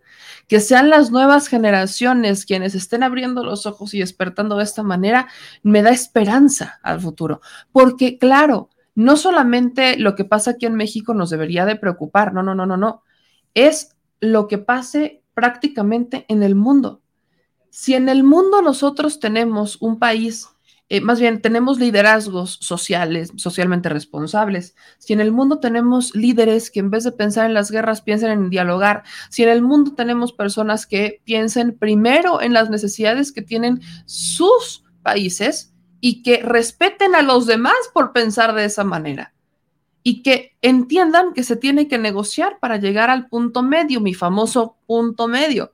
El hecho de que veamos estos escenarios, el hecho de que estemos entendiendo que están empezando a despertar estas nuevas conciencias en las nuevas generaciones, a mí me da una esperanza enorme, porque eventualmente vamos a tener países que van a aprender a negociar con otros, respetando la soberanía propia y la ajena y no van a estar con esta política de intervención porque la ambición es lo que los consume. Entonces, me hace mucho sentido, me hace mucho ruido y, positivo el ver que, aunque, y lo ha dicho el presidente, aunque no sea, eh, vaya, no, no, hemos como tal despertado tanto en, en las Europas o en Europa, creo que ahí va, creo que ahí va. Y creo que se están haciendo estas políticas disruptoras. Ahora, por otro lado, hemos ya visto por parte de dos liderazgos, dos líderes en el mundo de Europa, con Jean-Luc Mélenchon y Venezuela, que quizás para algunos es muy controversial y no lo quieren ni tantito, este, que digan que el presidente Andrés Manuel López Obrador es la voz no solamente de México, sino de América Latina. Eso empieza a generar mucha molestia, mucha molestia para los líderes mundiales, porque ya no es Estados Unidos y ya no es Europa, al que voltean a ver y dicen, ah, mira, tenemos que hacer lo que ellos dicen o ellos son nuestra voz. No, ahora es voltear a ver a Andrés Manuel López Obrador. ¿Quién iba a pensar esto? Estaría muy interesante preguntarle al presidente Andrés Manuel López Obrador, ya a modo de reflexión antes de que se vaya, porque esto, esto todavía se está armando, si algún momento pensó que siendo presidente iba a tener un impacto así en el mundo estaría muy bueno preguntárselo, estaría muy bueno preguntárselo, pero híjole, híjole. Europa, por ejemplo, ya está volteando a ver el carbón de nuevo. Y eran los, eh, eh, eran a quien volteaba uno a ver cuando hablaban de energías renovables. Por aquí energías renovables, a Europa, no hombre. De Europa solamente dos países lo han logrado, Dinamarca y Noruega. Son los únicos dos países que han logrado la transición a energía sustentable y da la, da la puritita casualidad que menos Noruega. También es potencia petrolera. No más. Noruega. Y entre Noruega y Dinamarca, como la energía, la energía este, verde es intermitente, se comparten la energía, porque uno es potencia eólica y el otro es potencia hidroeléctrica. Entonces, cuando la eólica no es suficiente, Noruega entra al quite con la hidroeléctrica. Y cuando la hidroeléctrica no es suficiente, Europa entra al quite con la eólica. Así funcionan Dinamarca y Noruega. Y además, Noruega es potencia, potencia petrolera. Entonces, no importa eso de que, ay, es de, es que no, cuando vas a la energía ya no produces petróleo. No, claro que lo, produces, claro que lo produces, pero en menor cantidad. Y aún tienes tus, este, tus reservas. Y a Noruega le dicen algo, por supuesto que no, pero son estos únicos dos países los que no lo han logrado. Y otra cosa bien importantísima, su población es como de 5 millones.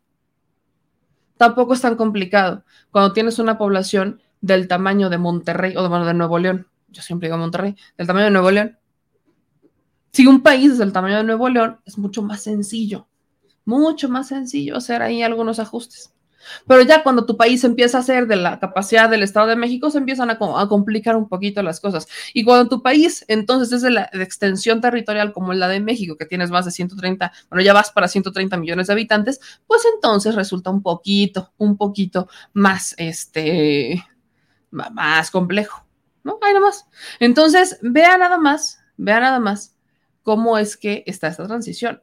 O sea, las, y aparte, tomamos estos referentes para decir, ok, a ellos les ha funcionado.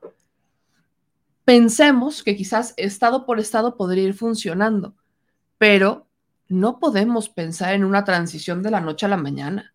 Y Europa lo pensó, los otros países de Europa pensaron que lo iban a lograr así de la noche a la mañana y no, porque tampoco tienen las políticas públicas que tienen en Dinamarca y en, en Noruega, o sea, no la tienen. Simplemente no la tienen. Así que, dicho eso, dicho estas circunstancias, ellos están volteando, los países de Europa que estaban muy metidos, ¿no? Es que tenemos que voltear a ver a las energías verdes y es que estamos obligados. No han cumplido con las metas que se han establecido, en donde también entra Estados Unidos y China. No, se han, no, no han cumplido con las estrategias y además han tenido que a ver al carbón por las sanciones que le impuso Estados Unidos y estos países que le impusieron a Rusia, por una pelea que se pudo haber evitado, una guerra que se pudo haber evitado, una invasión que se pudo haber evitado con el diálogo. Pero eso no pasó, eso no pasó. Así que bueno, aquí a lo que quiero llegar es que cuando vemos que ya son dos líderes, al menos voy a mencionar estos dos porque son otros, son más, pero veamos que son Europa y en Venezuela, quienes están volteando y diciendo es que el presidente Andrés Manuel López Obrador está haciendo las cosas bien, les está quitando argumentos a la derecha. Le está quitando argumentos a estos conservadores, sobre todo los que siempre se han identificado con España. Siempre se han identificado con España. Y ahora, a ah, caray, España y Francia son sus líderes morales. ¿Y luego qué pasó? Cuéntenme. ¿Qué vamos a hacer con esto? Dicho eso, al presidente Andrés Manuel López Obrador se lo preguntan en la mañanera el día de hoy y el presidente dio una respuesta bastante interesante, diría yo, porque eh, obviamente empezó a hablar de cómo funcionan todas estas políticas, de cómo es que, por supuesto, que se han dado estas, eh, pues sí, ¿cómo, cómo llamarlas? De, de, una forma, pues mucho más este, o, menos, menos vulgares, como la oposición ha estado intentando de forma desesperada, porque lo ha estado intentando de esa manera, llegar a una eh, política, ¿no? Llegar a una política en donde ellos cumplan con sus objetivos que están mucho más motivados por negocios y no necesariamente motivados por esta eh, necesidad de servir al pueblo, que eso es lo que molesta en realidad. Creo que todos estamos de acuerdo en que lo que realmente molesta o nos genera eh, esta, este, pues esta inconformidad es ver que lamentablemente tenemos muchos políticos en el mundo y sobre todo en México, diría yo, pero creo que esto ya es mundial, que nos mienten, nos mienten descaradamente y llegan con grandes ideas que se sienten como Javi Noble, porque así llegan, y niéganmelo, llegan sintiéndose Javi Noble y empiezan, ¿no? Empiezan a creer que el mundo es suyo y no es así. El mundo no es suyo. O sea, el presidente lo decía. El presidente decía que la gente pensaba que se podía llegar a salvar, ¿no? Estas políticas o que se podían llegar a salvar las ideas neoliberales a través del empresariado. Yo nunca he compartido eso porque creo que nos ha quedado claro que sí, es importante el empresario porque es el generador, es por supuesto el generador de, este, de empleos. Pero cuando no hay un país regulador, el generador hace lo que quiere, hasta abusar. Me compartían, la voy a buscar porque esta semana me compartían eh, mi querido Jesús, que lo fui a ver, Jesús Escobar, que nos encontramos esta semana que fui a la octava, me platicaba de una entrevista que hace el tío Salinas, no sé tío de quién sea, pero el tío Salinas, y Salinas Pliego decía en una entrevista que él no tenía por qué darle utilidades a sus empleados si la empresa era de él. Mire,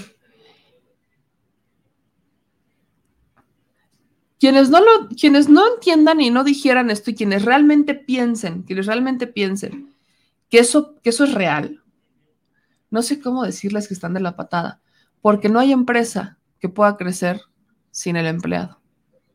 Y el empleado, imagínense, Aurora Sabina, sí, esa es la misma, es la misma, es la misma cara, es la misma, la misma este, cara que yo puse, la que está poniendo Aurora Sabina en, sus, en su respuesta. Cuando escuché que Salinas había dicho que no le tenía que dar eh, utilidades a los empleados porque la empresa era suya. ¿Por qué se los tenía que dar si la empresa era suya? Esa política, esa idea empresarial, esa idea es muy de acá. Esa idea es muy del abuso del empresario. Y hay cientos, miles de patrones que piensan exactamente lo mismo y que por eso han evadido olímpicamente entregar las utilidades o repartir las utilidades de su empresa. Imagínense nada más eso. Y así piensan los panistas. Los panistas piensan que, por ejemplo, y, eso nos, a mí me lo metían mucho en la cabeza, que no hay que darles el recurso, hay que enseñarlos a trabajar. Pero entonces vemos los programas sociales implementados por el presidente López Obrador, que son respaldados por varios líderes en el mundo, incluyendo a Jean-Luc Mélenchon, que ahí es en donde va el tema de resolver las causas de la migración a través de generación de oportunidades. Yo no entendía que en un país tan grande, con una extensión tan grande como México y con problemas sociales tan grandes, yo decía, bueno, si es que enseñarles a trabajar, porque entonces va a ser sustentable. Bueno, entonces cuando yo no tenía idea de cómo funcionarían los programas sociales del presidente López Obrador, cuando los empiece a explicar ya en campaña, me empezaron a quedar claros que eran exactamente eso. Porque ¿de qué se trata Jóvenes Construyendo el Futuro? Jóvenes Construyendo el Futuro se trata exactamente de eso de darle a los jóvenes un recurso para que ellos aprendan y trabajen. Y entonces, se, ahora sí ya tengan la experiencia para trabajar y que ya no sea un pretexto para las empresas. ¿De qué se trata? Sembrando vida. Se trata justamente de darle recursos a alguien para que trabaje. Le estás pagando para que trabaje, no les estás dando dinero nada más por dárselos, a excepción de las pensiones porque es gente que ya trabajó toda su vida, que son los adultos mayores o personas que tienen una discapacidad. Yo eso lo entendí en campaña. Eso lo logré entender en campaña, porque la campaña, ah, valga la redundancia, las campañas en contra de Andrés Manuel López Obrador eran tan grandes y no había medios alternativos que nos explicaran y que nos dieran otra visión. Eran muy poquitos. Eran muy, muy poquitos.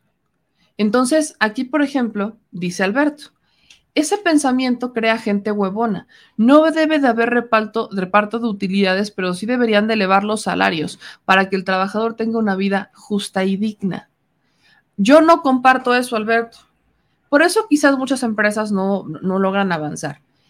Eh, el reparto de utilidades, cuando tienes utilidades, cuando tu empresa genera utilidades, tiene, hay un porcentaje, no se reparte el 100% hay un porcentaje que repartes entre los empleados. ¿Por qué? Porque ellos abonaron a que existieran esas utilidades. De no haber sido por ellos, no existirían esas utilidades. Esa es la lógica por la cual se le debe de entregar utilidades, un porcentaje de las utilidades a los empleados. No es porque sean huevones, Alberto. Y ese, ese pensamiento, ese es, el, ese es el pensamiento que yo siempre, con el que estoy, em, me estresa. Ese pensamiento no lo entiendo. Porque, a ver, mi querido Alberto, hay, hay empleadores, porque así era mi papá, que sabía hacer de todo. O sea, mi papá perfectamente podía construir una máquina completito, ¿no? Mi papá perfectamente podía construir una máquina agrícola él solito, sin ayuda, y pintarla y después salir y venderla. Pero eso es cuando tienes, estás iniciando. Cuando ya tienes una empresa que tiene cierta cantidad de pedidos, no te das abasto tú solo y tienes que contratar gente. Y cuando contratas gente, entonces ellos empiezan a hacer ese trabajo para que tú lo puedas vender, para que puedas generar utilidades. Así que sin este pensamiento, sin este empleado, sin esta persona que hizo este producto con el cual tú generaste utilidades, no tendrías ni el, ni el, no, podrías haber generado las utilidades. Eso es lo que pasa. Y a veces, vaya, yo siempre he estado en contra y he estado insistente mucho con algunos amigos, porque esto se lo he insistido mucho a, a un diputado amigo mío, que le he dicho, creo que deberían de revisar la política empresarial de este país y presentar una iniciativa, porque mientras en México estamos apenas peleándonos por vacaciones dignas, en otros países ya están empezando a discutir la semana laboral de cuatro días, porque ya lograron entender la productividad, que la gente necesita descansar para tener mayor productividad. Son, es como con peras y manzanas. Y miren, lo veo yo, lo veo yo. Miren, cuando yo no descanso, empiezo a decir babosadas en el programa, porque mi mente no está descansada, no, no, no, no, no pienso con claridad. Y luego empiezo a decir buenas, buenos días cuando son buenas noches. Y luego les empiezo a decir, a pedir mañanitas en vez de pedir comentarios. ¿no? Eso es a lo que me refería en Twitter. Si yo, que en realidad no requiero de nadie o no requiero de muchas personas para realizar este proyecto, somos muy poquitos, no descanso y si el, si el equipo no está descansado, no podemos producir con claridad. Y al no producir con claridad o el producir mal, genera una merma en nuestros ingresos. Por su, a ver, aquí Alberto Santander dice nada que ver. Claro que sí, Alberto, está comprobado, Alberto, que una persona que no tiene vacaciones y que una persona que no descansa no produce y eso genera pérdidas. De hecho, estudios, al menos en México, han dicho, y eso es lo que se debate en el Senado, porque están en diálogos, el no tener vacaciones justas, el no tener un descanso justo, el no tenerlo, hace que las empresas puedan perder hasta 40 millones de dólares. Empresas mexicanas han perdido al año 40 millones de dólares por no dejar a sus empleados descansar y pensar que entre más trabajan, más producen. Y por eso puse el ejemplo, mi ejemplo personal porque es algo muy menor, muy, muy, muy menor. Pero ahí está. Ahora, en cuanto a las utilidades, quizás, y por ahí me decían que hay algunas empresas, hay algunos empleados que no trabajan directamente para las empresas. Todo empleado, todo, todo empleado, dice Alberto, dile a Japón, meme, Alberto Santander, a ver, estoy hablando de México. ¿O a poco Japón es igual que México? digo, perdón, pero creo que me, cada, cada país, cada país tiene su propia, sus propios problemas. Cada país tiene sus propios problemas. Y exactamente, le hablemos, hablemos de Japón, como hay tantos suicidios. Hablemos de Japón. ¿Tanto quieres hablar de Japón? Hablemos de Japón. donde trabajan, trabajan, trabajan, trabajan, no descansan, trabajan, trabajan, trabajan, trabajan, no descansan. Y eso es lo que pasa. ¿Y saben qué es lo peor? Lo peor del caso es que Japón sí tiene vacaciones justas comparado con México. México es el país que menos vacaciones da en el mundo. Imagínense. Entonces, a esto, vaya, las políticas implementadas por este gobierno son políticas sociales para aquellos que están eh, en condiciones desiguales, porque este país estaba en una condición completamente desigual. Todavía nos falta avanzar mucho, por eso toqué el tema de la cultura empresarial. La cultura empresarial aquí en México está de la patada. En Estados Unidos, por ejemplo, me dicen es que en Estados Unidos no se reparten utilidades. Ok, Alberto propone, por ejemplo, que no se repartan utilidades, pero que se den sueldos justos. A mi parecer, al menos al mío, sí tiene lógica dar utilidades. Y no es un 100% de las utilidades, es un porcentaje de las utilidades, porque las utilidades de la empresa se reparten entre los socios, entre los empleados y o un porcentaje, si es que te alcanza dentro de esas utilidades, lo puedes tomar para reinvertir. O sea, tienes dos opciones en el reparto de utilidades. Pero según la ley laboral y según la cultura laboral que debería de existir en este país, tienes que sesionar con los, con los socios, tienes que hablar con los empleados para que todos en común acuerdo decidan qué hacer con las utilidades. Lamentablemente, vivimos en un país en donde empresarios como Salinas Pliego piensan que no hay que repartir las utilidades porque la empresa es suya. Bueno, y me encantaría, y justamente lo que le contestaba a, a mi querido Jesús Escobar es, bueno, a mí me encantaría ver a Salinas Pliego vender los productos, cobrarlos, arreglarlos limpiarlos y en la televisora conectar los cables, prender la cámara, producir un programa, conducirlo, eh, eh, maquillarse además, maquillar a sus conductores, decidir qué, eh, qué empresa va a entrar y qué va a salir, hacerlo todo el solito. Me encantaría ver que lo hiciera todo el solito, todo el solito, me encantaría, sería be bellísimo. Y entonces hablemos, entonces hablemos de no darles utilidades, porque él sería el único empleado. Hablemos de eso. Pero todo esto tiene que ver con las reflexiones que tendremos que hacer post Andrés Manuel López Obrador. Post Andrés Manuel López Obrador. Y, solo para abonar lo de Salinas, dice, trabajé en Grupo Salinas es un pésimo ambiente laboral. Y muchos, muchos me lo han, muchos me lo han dicho. Pero bueno, a lo que quiero llegar con todo esto, como también lo, lo dice Manuel González, el empleado, el personal, es el activo más importante de una empresa. Sin el, sin el personal no, puedes, no puedes desarrollar las actividades de la empresa al 100%. No puedes. Estos son los debates que tendremos que tener post Andrés Manuel López Obrador.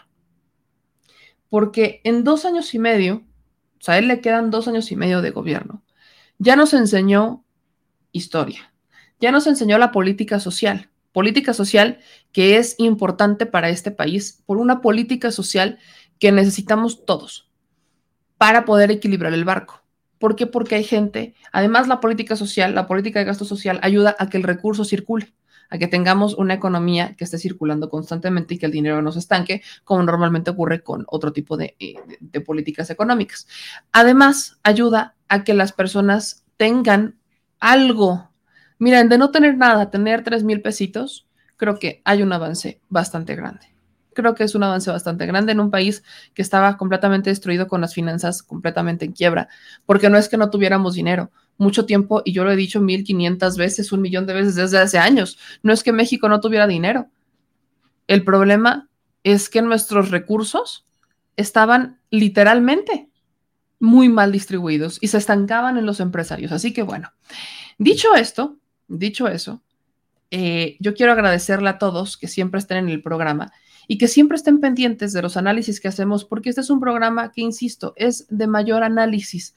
No solamente damos noticias, no solamente hacemos investigación, también hacemos análisis y al menos el granito de arena que yo espero poner en dejar en cada uno de ustedes es que podamos analizar y generar un criterio propio, que podamos debatir, que podamos, eh, vaya, buscar, que podamos buscar distintas eh, versiones de lo que realmente pasa para generarnos un criterio propio y no quedarnos solamente con lo primero que vemos. Así que Dicho eso, dicho eso, yo le agradezco a todos que siempre estén pendientes. Hoy la mañanera, como le decía, fue una mañanera muy cortita, en donde los temas que tocó el presidente tuvo mucho que ver con lo de Yaluc Melechón, fue mucho un tema de historia, pero también en lo que mencionaba el presidente Andrés Manuel López Obrador hoy en la mañanera, mucho tuvo que ver también con el tema de los fertilizantes, por ejemplo, ¿no? Cómo es que eh, México, y este es un tema que a mí me llegó, porque fueron al menos tres personas. Yo le entregué, digo, no he ido a la mañanera porque estamos haciendo aquí algunos ajustes y lamentablemente no, no me ha dado, no me ha dado el tiempo para ir a la mañanera. Ya estoy un poco mejor, pero ahora sí la próxima semana me van a ver, me van a ver allá.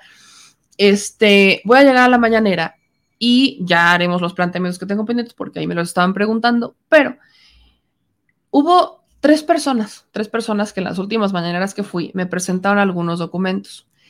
Eh, uno de ellos era una estrategia eh, agrícola, ya se entregó ese documento. Otro era justamente sobre los fertilizantes.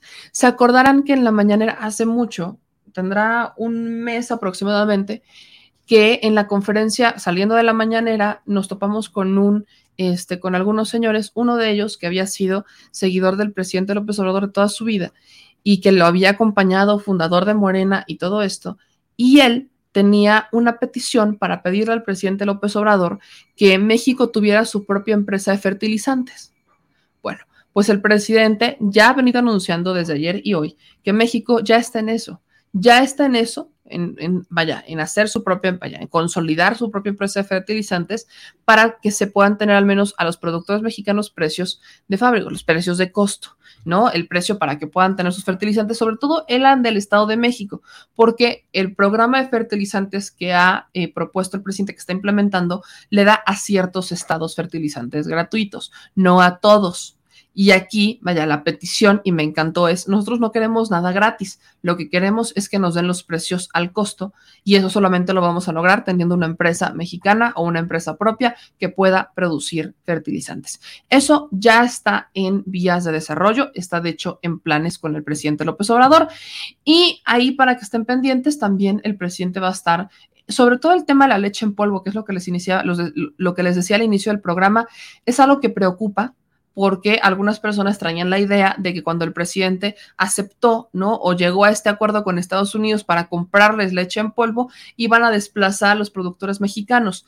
Esa era la idea que, porque eso se aplicaba, esto justamente era lo que se hacía eh, hace algunos añitos, algunos añitos. Entonces, hoy el presidente también respondió eso y dijo, no, no, nada de qué preocuparse porque no somos autosuficientes en leche en polvo.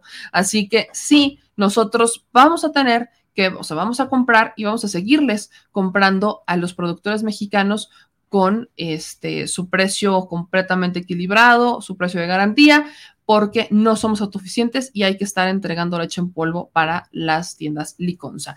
Y pues creo que fue en gran parte eso, en gran parte eso fue la mañanera del día de hoy, y además de lo de Jean-Luc Mélenchon, además de eh, esto que le preguntan al presidente al final relacionado con los policías de Guanajuato, que ya platicamos con ellos, y bueno, yo solamente, mis amigos, quiero que ustedes estén muy pendientes, sobre todo los de Nuevo León, porque ya se están organizando reuniones de extrema derecha, allá bien regias, que, eh, híjole, no me, no me extraña, no me extraña, pero viene este Congreso Iberósfera que se reunirá en Nuevo León, este, o bueno, que se reunió, bueno, no va a estar reunido, sí, ya creo que hoy fue el último día, sí, porque fue entre el 13 y el 15 de julio, este Congreso Iberósfera, hoy termina oficialmente, en donde, eh, vaya, voy a, voy a buscar todos estos, vamos a buscar la, la información de al menos qué dijeron, en este Congreso de la Iberósfera, ¿no? que fue, ahí está, fue del 13 al 15 de julio, hoy termina el Congreso de la Iberósfera en Nuevo León, bueno, en Monterrey particularmente,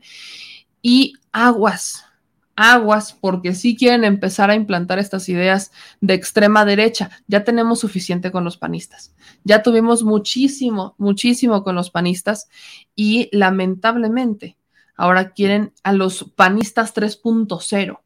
Ahí es a donde muy probablemente se iría este, Lili Telles, donde probablemente se iría este, Julian Rementería, eh, evidentemente eh, Tumbaburros, o sea, muchos, muchos, muchos van para allá. Entonces, ahí justamente este, se está dando este congreso porque quieren hacer Vox México. O sea, ya, ya, traen, ya traen la lógica de Vox México, traen, traen la, la lógica del Vox México y es aguas, aguas, porque sí se ha desatado una ideología bastante radical en este país a raíz de que llega Andrés Manuel López Obrador y llega con esta, este, con esta política social de gasto social para incrementar la eh, capacidad de tener recurso y de circular la energía, digo, circular la economía, la moneda, el dinero, el efectivo de los que menos tienen.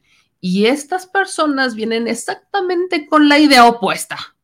Vienen con una idea completamente opuesta, así, así, plop, plop.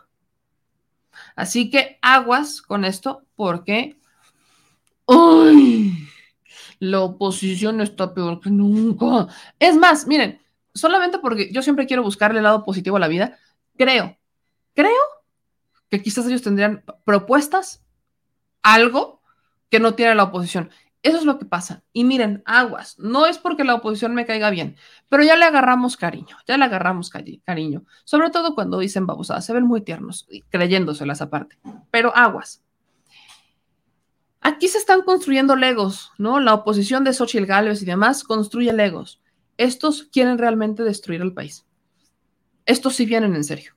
Estos sí vienen en serio vienen con una idea completamente derecha, cero, vaya, la mujer perfectamente que se quede. La otra vez escuchaba, le subí un TikTok sobre eso y, le subí un video sobre eso, porque hay, no sé quién es, no sé quién fue, pero es alguien de ultraderecha y es de, con, una, con una ideología completamente, este, vaya, una ideología 100% pro vida, ¿no? De estos pro vida de toda la vida.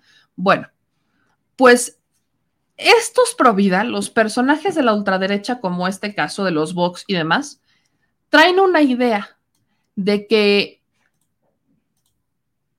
la mujer, el discurso del aborto, nada más aguas con esto, porque ya sé que son de estos temas polémicos que cada que los toco empieza a caer el rating, empieza a caer la audiencia porque no les gusta hablar del tema. Pero pónganme atención a esto. Con esto quiero cerrar para que se rían un rato. Supuestos expertos, ¿no? Supuestos expertos en este biología marina o no, no sé, la neta es que no, lo logro entender el expertise de dónde lo sacan, pero resulta y resalta que hay un grupito de personas que creen que el tema del aborto, pues uno no lo puede tocar o simplemente no se puede tocar porque, este, pues las mujeres no somos dueñas de nuestro cuerpo, ¿no? Las mujeres no somos dueñas de nuestro cuerpo. Literal, lo que está diciendo este men o, o esta persona es que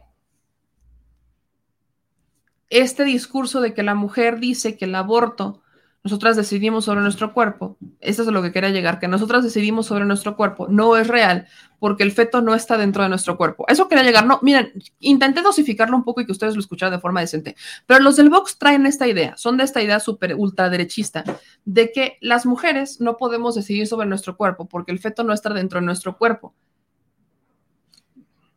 Vea usted, vea usted, le voy a poner primero el TikTok subtitulado y después el que yo hice para que usted lo pueda ver. Vea nada más lo que uno se termina encontrando en TikTok cuando le da una vueltecita. Por eso le digo que también siga desde esta, desde esta trinchera. Vea esto. What? You realize that, right? Technically, technically, it's not inside the woman's body. Yes, because the uterus is technically outside, like the lining of the uterus is technically an outside of the body. if we're talking if we're talking straight Outside medical terms the mother's body yes like the same way your digestive system is not the inside of your body okay? Because technically that fetus is not inside the woman's body. What? You realize that right? Technically, it, technically it's not inside the woman's body. Yes, because the uterus is technically outside, like the lining of the uterus is technically an outside of the body. If we're talking, if we're talking straight outside medical terms, the mother's body. Ajá, exactamente eso. Exactamente eso. Uno, uno llega a un punto en donde dice, entonces, ¿dónde madres está? Pregunta seria. Pregunta bien seria. Pregunta bien seria.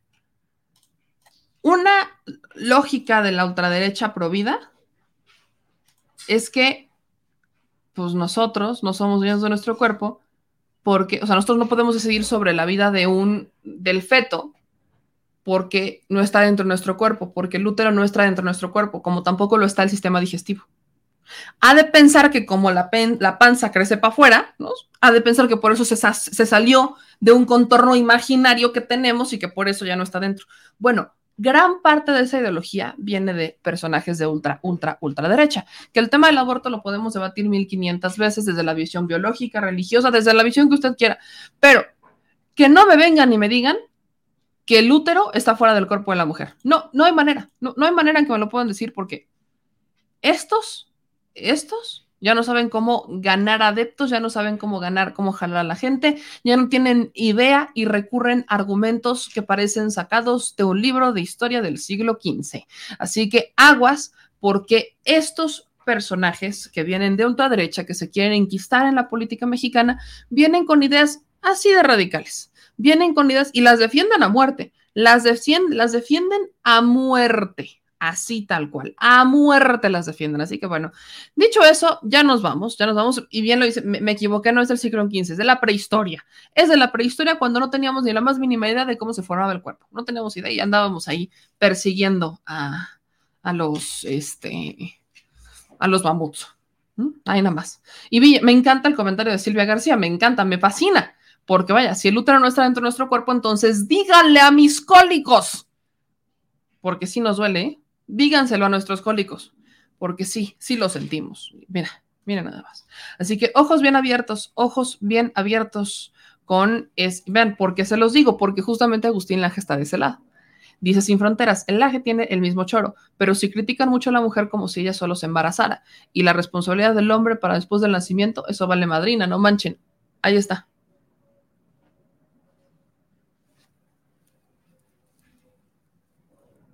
¿Ok?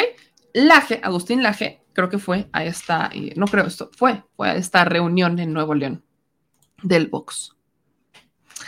Así que bueno, desde que el útero lo traemos colgando en la mano y nos duele porque nos duele el cerebro, mejor vámonos a descansar, a trabajar, a hacer lo que tengamos que hacer porque es viernes, viernes de San Bandonga y solamente quería terminar con eso, que el útero no está dentro del cuerpo. Pensé que no la habían, este, vaya, pensé que no lo habían compartido, pero bueno, sí, les voy a, les voy a subir este video, Elba, Eva me pidió el video donde Salinas Pliego está diciendo eh, lo de las utilidades, se los voy a compartir, se lo, lo voy a buscar en redes sociales y se los voy a compartir porque lo entrevistó un youtuber, si no estoy mal. Así que bueno, ya estamos creo que curtidos con la oposición que tenemos, pero vienen nuevos. Ojos abiertos, bien lo dice Enrique, Enríquez, ojos abiertos y mente muy abierta, pero sobre todo con los pies en la tierra. Yo soy Meme Yamel, le agradezco como siempre que esté viéndonos y escuchándonos. Gracias al Escuadrón 201 que nos mandó eh, dos dólares de super chat. Dice, yo descanso dos veces por año en Estados Unidos, dice el Escuadrón 201. Pues espero, mi querido Escuadrón, aquí en México es, eh, vaya, va, va incrementando, pero cuando no generas antigüedad, entonces te mandan los mismos días de vacaciones. Y los, aquí el problema en la cultura empresarial es que los empleadores siempre están buscando la manera de pagarte menos. Siempre están buscando la manera de tener menos responsabilidades con el empleado siempre. Así que bueno, espero que esto no sea para siempre y por eso tenemos que seguir avanzando porque las discusiones seguirán avanzando. Dicho eso, yo les mando un abrazo, un abrazo gigante a todos. Perdón porque ayer en la noche no pudimos hacer programa.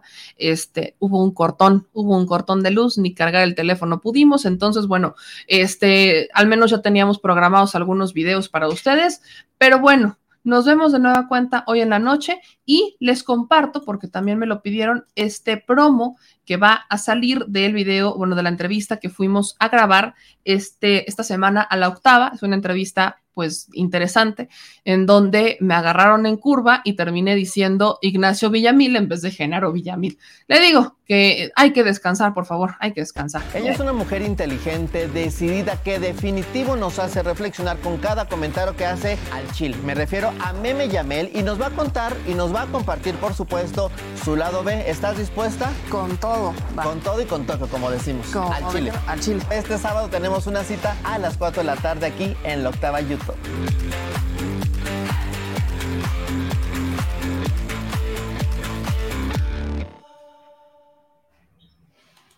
Así que ahí está, este sábado a las 4 sale el lado B con mi querido Edgar Estrada, que le mando un abrazo a todos y una disculpa de antemano a Género Villamil porque le dije Ignacio Villamil. Ay, mi madre, qué oso. Solamente yo, solamente yo. Dice Edgar, estaría chido, así mi esposa no estaría de genio en esos días. Ay, Edgar, ay, Edgar de mi vida. Ay, Edgar de mi vida. tenemos mil razones las mujeres. Tenemos mil razones las mujeres para enojarnos. Pero bueno, muchas gracias, Edgar, por el super chat de 5 dólares y nos vemos, nos vemos de nueva cuenta por la noche. Les mando un abrazo a todas y a todos ustedes. Cuídense mucho, por favor, y les estaré compartiendo, obviamente, todos los programas en los que estemos participando. Yo soy Meme le mando un abrazo y nos vemos por la noche. Cuídese de mucho, que tenga un excelente día, trabaje, trabaje rico. Es viernes, tranquilito, de San Bandunga. Gracias siempre por el apoyo y espérense porque estaremos dándole sorpresas en los próximos días. Ahí síganos en todas nuestras redes sociales y estén pendientes. No olviden suscribirse, dejar sus likes y apoyarnos compartiendo el canal, dejando sus comentarios si les gustan estos videos, si les gusta lo que hacemos, ayúdenos a llegar a cada vez más personas. Estábamos a 5 mil de llegar a los primeros 400 mil de este espacio. Entonces, si llegamos a nuestros 400 mil, usted decide qué vamos a hacer. Usted decide a dónde nos vamos, qué transmisión hacemos, qué hacemos, usted decida. Pero primero, ayúdenos a llegar a los 400 mil. Le mando un abrazo, síganos en todas las redes sociales. Yo soy Meyamel, cuídese mucho y que tenga un excelente, excelente día. Yo me despido con mi tecito de mi tacita que me mandaron mis chilitas de Nueva York, vea usted, aquí de Central Perk, mi, mi tacita, yo feliz de la vida. Y nos vemos por la noche. Cuídese mucho. Adiós.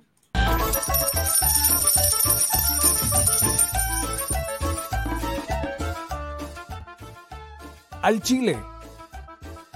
Recuerda que una forma de apoyar nuestro proyecto e impulsarnos a generar más y mejor contenido es a través de los superchats en nuestras transmisiones en vivo. Solo tienes que dirigirte al recuadro donde escribes mensajes, darle clic al símbolo de moneda, colocar los datos de tu tarjeta bancaria, el monto a donar y de forma inmediata se verá reflejado en un recuadro de color con el mensaje de tu preferencia. Otra manera, por si no nos alcanzas a ver en vivo, es ir a la descripción de nuestro video de YouTube, darle clic a la liga de PayPal y repetir el proceso como en los superchats. Ese recurso llegará directo a nuestra cuenta bancaria. En Facebook también puedes apoyarnos de forma mensual. En el inicio de nuestra página encontrarás el botón Quiero colaborar. Ahí podrás adquirir una membresía que nos impulsará a seguir combatiendo la infodemia desde esta plataforma. Y si eres de los que no confía en la tecnología, puedes hacer un depósito o transferencia a nuestro número de tarjeta Banamex, desde cualquier establecimiento, banco y hasta tu aplicación móvil. Anótalo. El número es 4766-8415-9203-0897. Recuerda, esto es completamente voluntario. Y es una forma de apoyar e involucrarte más con este proyecto independiente. Hazlo tuyo y comparte.